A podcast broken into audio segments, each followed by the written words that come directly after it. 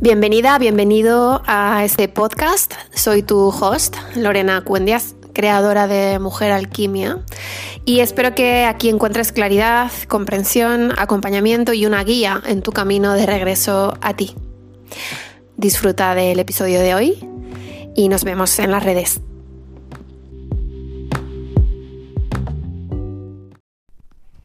Dice Caroline Spring que los disparadores son como pequeñas explosiones psíquicas que embisten contra la evasión y traen de repente, inesperadamente, el trauma disociado y evitado a la conciencia.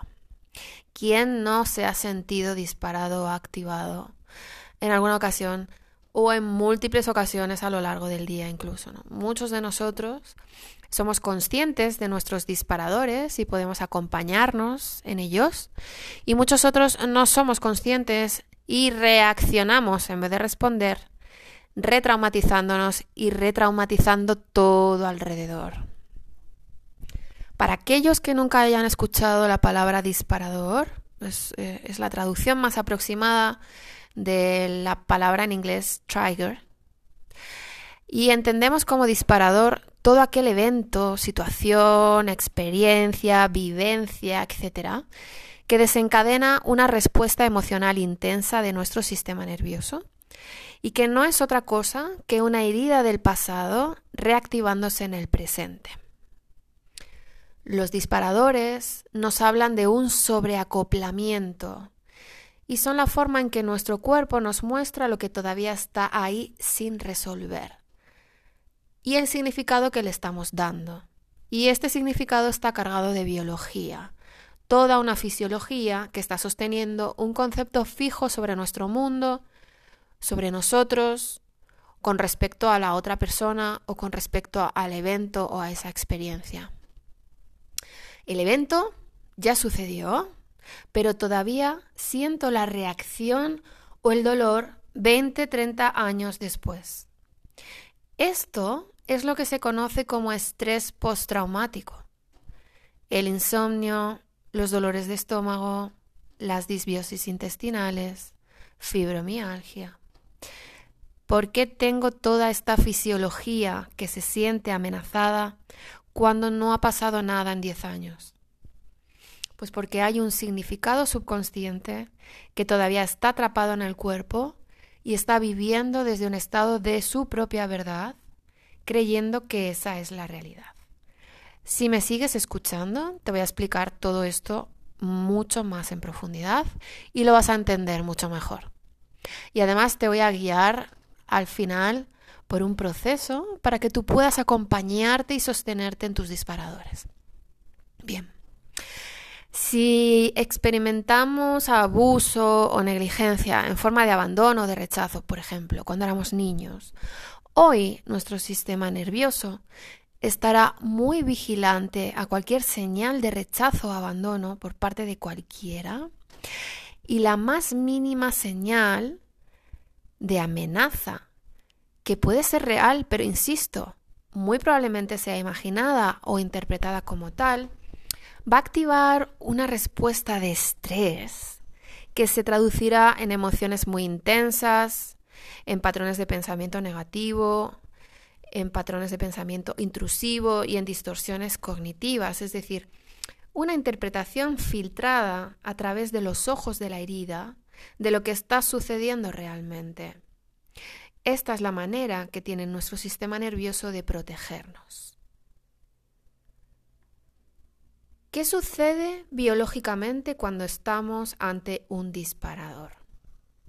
¿Qué es lo que sucede en nuestro cerebro ante un disparador que nos impide que podamos responder y sin embargo nos volvamos totalmente reactivos y no tengamos ningún control sobre lo que estamos haciendo o las conductas que estamos tomando? Bien, pues vamos con un poco de biología del trauma. Lo que sucede tiene todo que ver con un atajo en nuestro sistema límbico y con la amígdala. El sistema límbico es la parte de nuestro cerebro que se corresponde con el dominio de las emociones, donde la percepción se asocia con el contenido emocional y desde donde se producen señales de reacción que se envían a otras partes del cerebro y del cuerpo.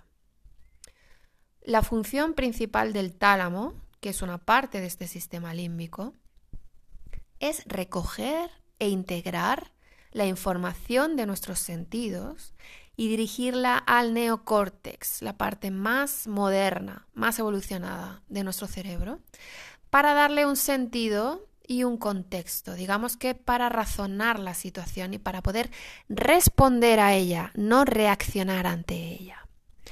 El problema es que la evolución de nuestro cerebro ha desarrollado este atajo, una alternativa, un circuito paralelo que funciona en situaciones de emergencia y que consiste en saltarse el paso de enviar la información al neocórtex y enviarla directamente a la amígdala, que es nuestra central de alarmas. Y todo se pone a pitar. Pi, pi, pi. Desconectamos la función cognitiva, ya no podemos pensar y ya no podemos procesar de forma racional la experiencia y nos convertimos en una bomba de relojería. ¿no? Aquí es cuando mandamos los 20 mensajes de forma impulsiva y se activa la ansiedad porque hay una carga de estrés muy elevada. Esto lo hace nuestro cerebro cuando considera que estamos ante una amenaza a nuestra supervivencia, ya sea física, pero sobre todo emocional. Y ya sea real, insisto, o imaginada o interpretada como tal. Y reacciona así porque se requiere de una reacción rápida. Y este es el camino más rápido y más corto. Y permite que la amígdala sea quien tome la decisión. Responda directamente a la información que procede de los órganos sensoriales antes de que la información sea filtrada o captada por el córtex frontal, que sí que nos permitiría tener una respuesta más consciente. Ahí es donde perdemos la conciencia. La amígdala interpreta la información sensorial y es ella quien le dice al córtex y no al revés, y quien le dice al sistema endocrino qué es lo que se requiere hacer en este momento, activando alguna de las diferentes respuestas de supervivencia, como son la lucha, la huida, la congelación, la adulación,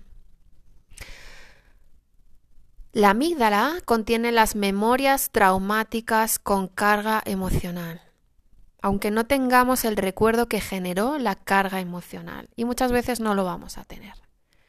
Como no tenemos el recuerdo, no están integrados con otras memorias, pero se imponen y tienen prioridad durante esas situaciones de amenaza o de supuesta amenaza. Las memorias somáticas que se quedan fijadas en la ruta de la amígdala, aunque solo nos hayamos expuesto a la situación amenazante una sola vez, fíjate esto, aunque solo nos hayamos expuesto a esa situación amenazante una sola vez en nuestra vida, se quedan fijadas, son persistentes y crean una respuesta condicionada al miedo.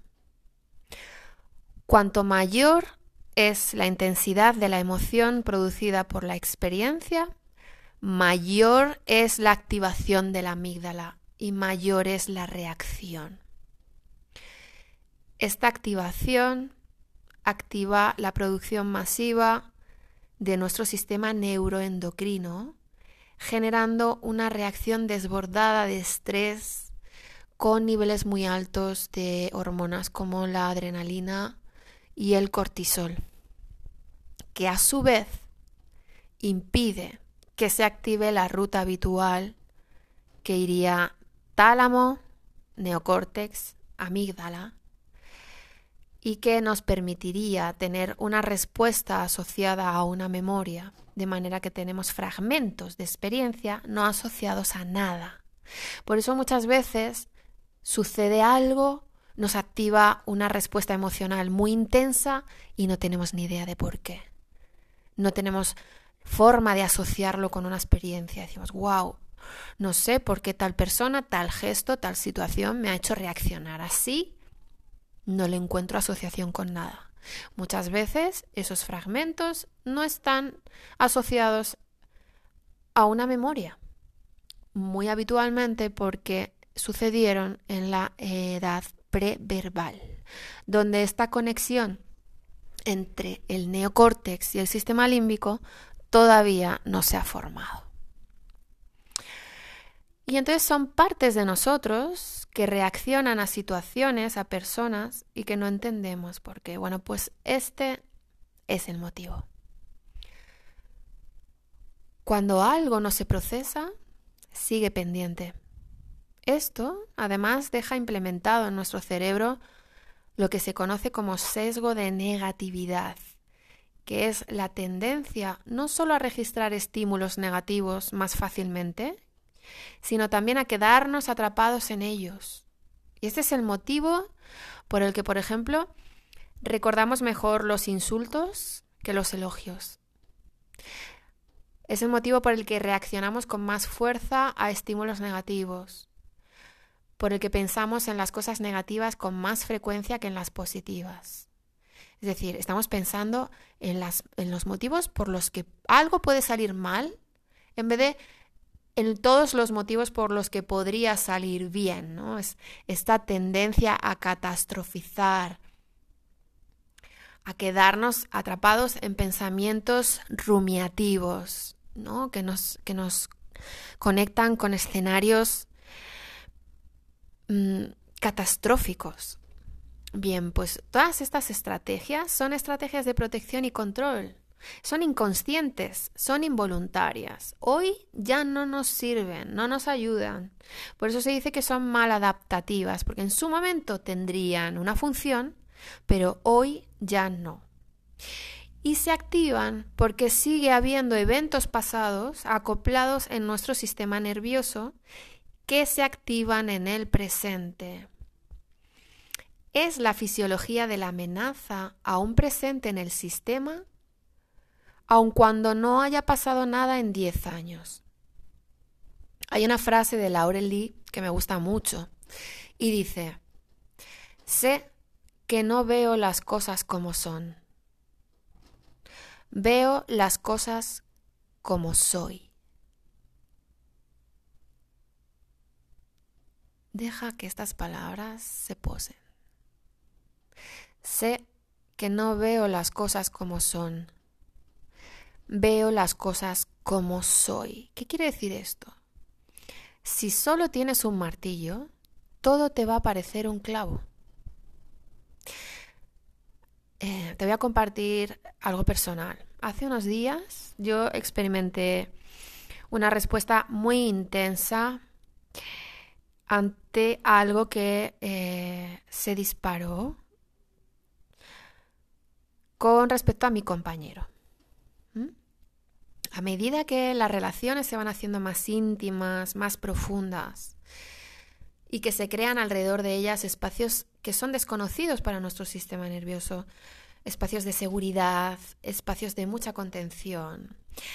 Este estímulo empieza a descongelar monstruitos del pasado, me gusta llamarlos monstruitos, porque me ayuda a desapegarme de esas partes de mí y a verlas desde un lugar un poco más eh, compasivo, amoroso e incluso desde el humor también.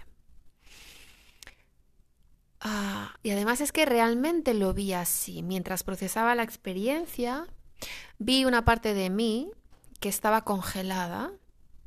Esto es una imagen simbólica de mi imaginario interior, que es una de las maneras en que mi psique se comunica conmigo.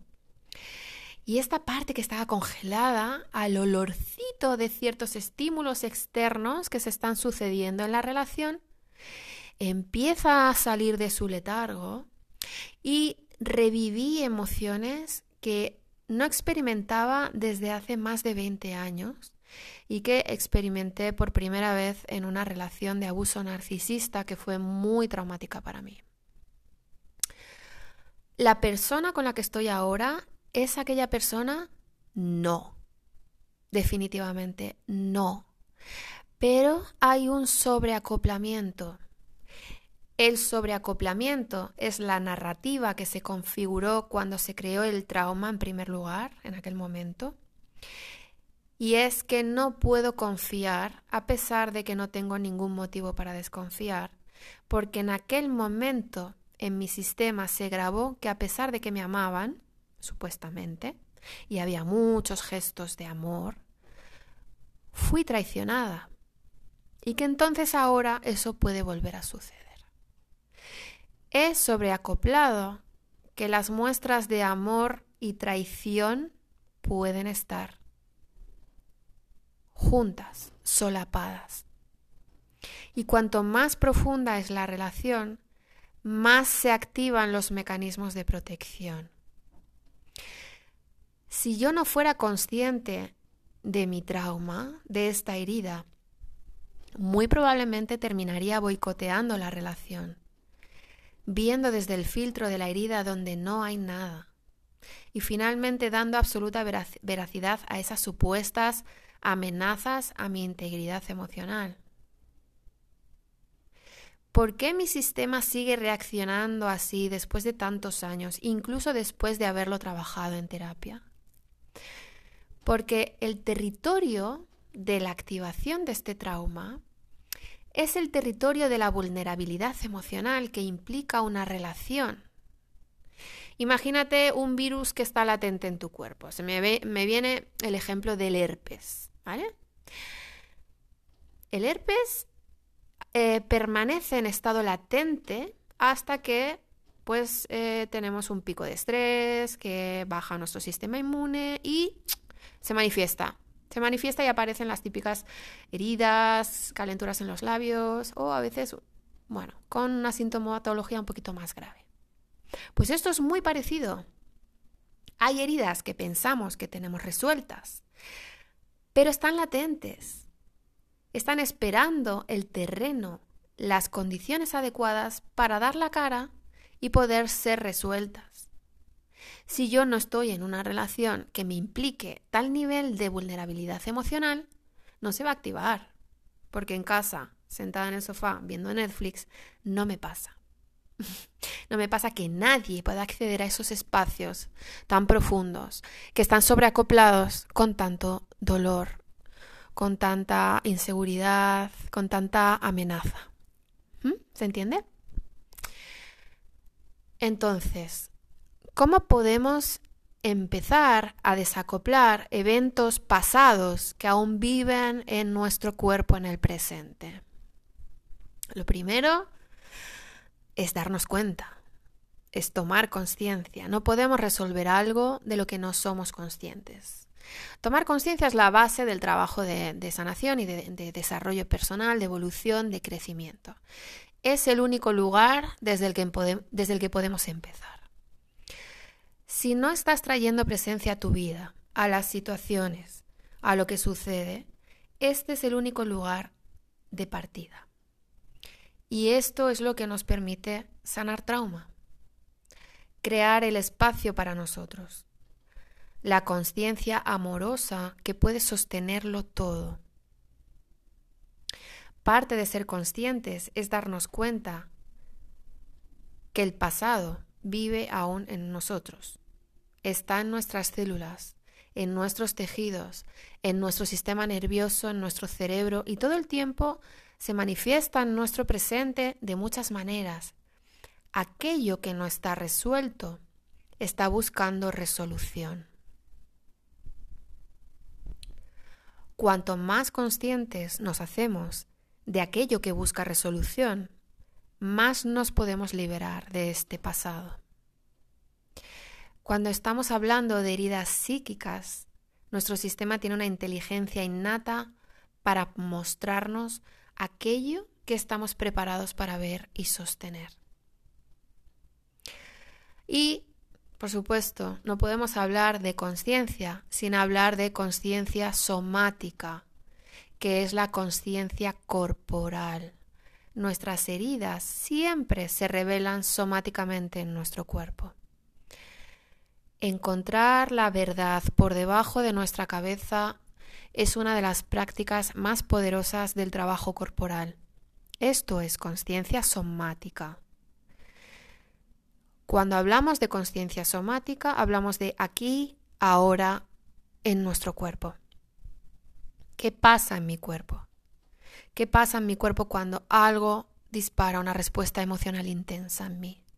Mi vientre se tensa, aprieto las mandíbulas, noto calor en mi garganta, mi respiración se vuelve más superficial y más difícil o incluso dejo de respirar, entro en periodos de apnea. Cuando una sensación llega, lo hace acompañada de emociones, de pensamientos, de hábitos, de mecanismos de respuesta, de mecanismos de compensación que nos llevan a distraernos precisamente de esas emociones y de esas sensaciones, porque son sensaciones que son incómodas y que no tenemos la capacidad de sostener muchas veces. Y así es como nos damos cuenta de cómo es el cuerpo el que contiene la herida. El cuerpo todo el tiempo está expresando lo que almacena en la forma que adopta, en cómo se siente. Y conciencia somática es precisamente darnos cuenta que cuando X sucede, mi cuerpo sigue respondiendo de determinada manera. Aunque ya no tiene por qué seguir haciéndolo, pero él aún no lo sabe porque no he podido cerrar ese ciclo de estrés. No he podido resolver el trauma, no he podido procesarlo. Conciencia somática es darnos cuenta de que donde estamos ahora no es donde estuvimos en aquel momento. Y esta realización es la realización de darnos cuenta que ya no somos ese niño de cuatro, de tres, de cinco años o incluso aquel adolescente. Es preguntarnos sin juicio, wow, qué interesante, qué interesante esta activación que estoy experimentando. ¿Qué quiere decir esto? ¿Qué necesito saber? Esto es ver el trauma como una oportunidad, como un portal de transformación. Y es a través de los disparadores que nuestro trauma nos está hablando y se está comunicando con nosotros. Para poder liberar trauma, necesitamos sentir el dolor emocional que el evento nos ocasionó y hacernos conscientes de él para poder cerrar el ciclo. Si lo estás sintiendo, lo estás sanando. Si yo no me hago consciente de lo que está presente, no puedo relacionarme con ello y trataré de sacármelo de encima disociándome, anestesiándome a través de la comida, haciendo scrolling, con drogas, pornografía, sexo, compras. Y si no me relaciono con ello, no puedo darle la respuesta que me está demandando. Y entonces lo sigo perpetuando y seguirá buscando la salida. Lo que más le faltó a esas partes pequeñitas, fragmentadas, traumatizadas en nosotros fue conciencia de lo que se necesitaba y responsabilidad. Lo segundo que necesitamos es mapear, es hacer seguimiento de nuestros disparadores. Hacemos un mapeo para poder saber qué se está activando, qué nos está pidiendo ese disparador. Mapear es ponernos nuestra bata de científico para dirigirnos a nuestro laboratorio interior de misterio. Es quedarnos con lo que está para atravesarlo y dejar de ignorarlo y dejar de meterlo debajo de la alfombra y dejar de hacer como que no está pasando nada. El tercer punto para mí es la presencia es estar presente para el contenido que esté aquí. Y esta es probablemente la parte más difícil y más dura del trabajo. Es muy incómodo y lleva tiempo. Presencia sin ofrecer resistencia. Sin resistencia, la emoción tiene espacio para moverse. La naturaleza de las emociones es transitoria. Las emociones duran pocos segundos, como mucho algunos minutos. Los estudios llegan a la conclusión de que una emoción dura una media de 90 segundos, es decir, ninguna emoción es definitiva. Es la historia que creamos en nuestra cabeza con respecto a lo que estamos sintiendo lo que amplifica el sufrimiento. Lo que amplifica la tristeza, el miedo, la alegría, es engancharnos con la narrativa. El tercer pilar es la autoindagación. Es la reflexión sosteniendo esta parte de nosotros que está activada. Hmm, ¿Qué está presente para mí? ¿Qué significado he creado de esto? ¿Dónde hay disonancia? ¿De qué manera no está ayudándole esto en el presente? ¿Cuál es la verdad para mí ahora? Y sigues con esta exploración en tu diario, en tu meditación, en tu terapia. Sigues auto-indagando. Esto abre el espacio para estar con esa parte de ti, dejándole el tiempo suficiente para que se dé ese empaquete. Es darte cuenta de lo que sigues cargando y las maneras en que ya no te sirve cargar con eso necesitamos procesar y necesitamos darnos el espacio para hacerlo. Dice eh, Clarisa Pincolastes, hacer la pregunta adecuada es la acción central de la transformación. En los cuentos de hadas, en el análisis y en la individuación, la pregunta clave provoca la germinación de la conciencia. La pregunta bien formulada emana siempre de una curiosidad esencial por lo que hay detrás.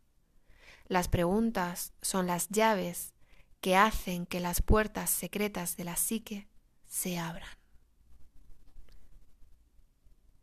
En esencia, lo que tenemos que hacer es hacernos buenas preguntas y esperar para escuchar la respuesta. Y por último, responder Practicamos responder en vez de reaccionar. Responder es una práctica que nos sale mejor a medida que la repetimos. Nos hacemos mejores repitiendo, repitiendo, repitiendo. Muchas veces vamos a sentir el impulso de reaccionar y casi nunca nos preguntamos a qué. ¿A qué estoy reaccionando? Eso a lo que estoy reaccionando es un portal y cuando reacciono, me pierdo la oportunidad de entrar por el portal que se me acaba de abrir y poder ver qué estoy proyectando o transfiriendo, qué parte de mi pasado se está constelando en este momento del presente, con esta persona, con esta situación.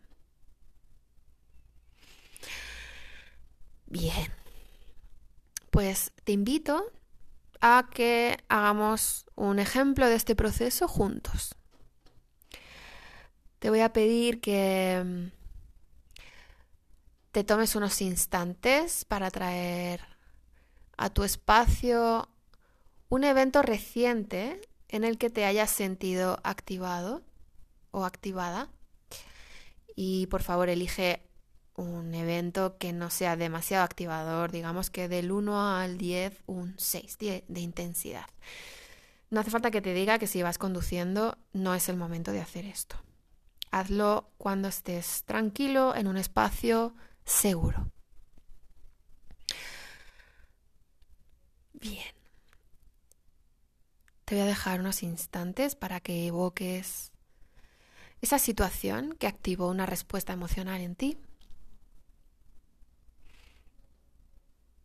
Si lo necesitas, puedes pausar aquí el podcast y continuar cuando la tengas. Y a continuación vamos a empezar con la conciencia somática. ¿Qué pasa en tu cuerpo? ¿Qué sensaciones estás notando? Mis pies y mis piernas se enfrían, mi vientre se tensa, mi respiración se vuelve agitada, mis puños se cierran. observando las sensaciones con curiosidad, conciencia de lo que está sucediendo en tu cuerpo. Tal vez viene una memoria traumática. Nos hacemos conscientes. Y a continuación nombramos lo que estamos sintiendo. Uh, siento siento dolor, siento tristeza, me siento impotente, me siento frustrada, frustrado, me siento abrumada o abrumado, me siento inseguro o insegura. Le pongo nombre para tomar conciencia de las emociones. Y dejo que las emociones se muevan a través de mí. Profundizo mi respiración, hago espacio y le digo a esa parte de mí que vivió aquello en aquel momento y que lo está volviendo a revivir ahora, estoy aquí. Estás a salvo conmigo. Ahora no está pasando nada. Nos hablamos a nosotros mismos. Hablarnos es un recurso poderoso y maravilloso que nos ayuda a autorregularnos. Y lo hacemos con amor, con autocompasión, con autoempatía. A continuación, expresamos lo que estamos sintiendo. Expresamos. Sentimos y descargamos lo que sea que estemos sintiendo. Nuestras heridas nos piden que sintamos nuestro dolor sin etiquetarlo como bueno o como malo. Aquí no hay categorizaciones. Esto es un proceso biológico, la biología no entiende de bueno o malo. También reflexionamos haciendo espacio para la historia que nos estamos contando con respecto a esta situación. ¿Qué narrativa hay? No puedo sola, no puedo confiar en nadie, observamos y escuchamos la historia pero sin perdernos en ella, es decir, nos hacemos conscientes de la parte herida, la parte que está distorsionada y que hay algo que necesita. Y tratamos de separarnos de esa parte. Caracterizamos esa parte interna de nosotros, es una parte de mí. Yo no soy solo eso y la observo desde la distancia. ¿Quién se está activando? Es la parte de mí que piensa que nunca hay nadie ahí para mí, que siempre estoy solo, sola, que no tengo apoyo. O es la parte de mí que piensa que es mejor estar solo, no puedo confiar en nadie. O es la parte de ti que tiene que ocuparse ella de todo. Yo tengo una parte de estas. Sé que no soy ella, pero vive en mí y lleva el peso de esa creencia. Y ahora es cuando pasamos a hablar con esta parte de ti.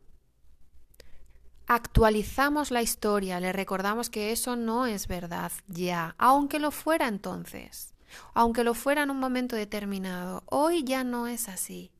Tenemos recursos. Y a continuación movemos nuestro cuerpo, movemos la energía y la sacamos fuera. Y continuamos con nuestra experiencia buscando los recursos que nos enraicen en el momento presente. Que puede ser salir a caminar por la naturaleza, buscar recursos de orientación en somatic hacia lugares, objetos cerca de ti que te transmitan seguridad, sensaciones agradables de anclaje en tu cuerpo.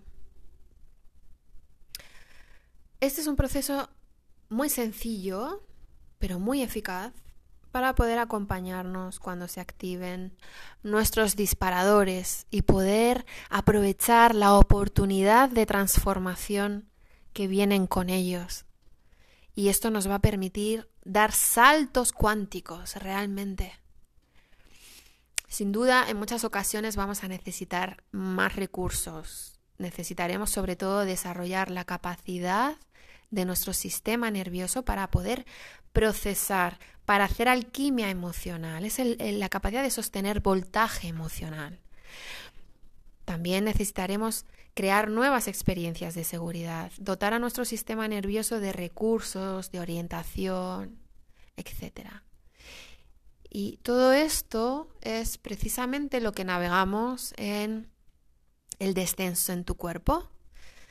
El descenso en tu cuerpo es eh, un viaje psicocorporal de nueve semanas para transformar tu sistema nervioso y aprender el lenguaje de tu cuerpo incorporando las últimas tecnologías en trabajo con trauma. 15 sesiones por donde navegaremos diversas modalidades de trabajo corporal, aunando lo psicológico, pero sobre todo el trabajo corporal con herramientas procedentes de la bioenergética, de somatic experiencing, de, eh, descodificación, movimiento consciente y mucho, mucho, mucho más. Es, es, es, un absoluto regalo. Yo no conozco ningún programa actualmente de transformación que profundice tanto y que provea de tantas herramientas y tantos recursos. Y lo creé precisamente por esto, porque es todo lo que yo hubiera querido encontrar en un programa de transformación, de transformación real, enraizada en el cuerpo porque es en el cuerpo donde habita la herida, donde reside el trauma. La primera edición ha transformado la vida de muchas personas. Hay testimonios realmente increíbles, personas diagnosticadas con depresión crónica, eh, bueno, que ya no están experimentando síntomas de depresión, y muchas otras transformaciones, no solo psicológicas, también en patrones corporales, personas que han vivido crónicamente en la congelación, salir de esa congelación, o personas que han vivido crónicamente en estados de supervivencia, totalmente desregulados y, manifestando síntomas de enfermedad bastante severa, aprendiendo y consiguiendo regular su sistema nervioso y como consecuencia reduciendo incluso remitiendo toda esa sintomatología. Es fascinante este trabajo. El 3 de mayo comenzaremos la segunda y será la única edición que voy a estar facilitando este año. Y bueno, si esto es un sí para ti, si resuena en ti, te dejo los detalles en el pie del podcast. Espero verdaderamente que hayas disfrutado del episodio de hoy y que hayas aprendido algo nuevo sobre ti, algo nuevo sobre tu cuerpo, tu sistema nervioso. Y deseo que estés bien.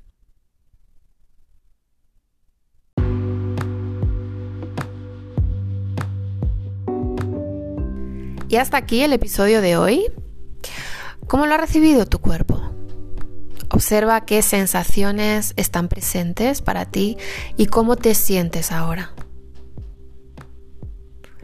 Quiero darte las gracias por compartir tu tiempo conmigo y si quieres más información sobre mis próximos talleres y retiros, puedes encontrarla en la web www.mujeralquimia.com y también en Mujer Alquimia en Instagram y YouTube.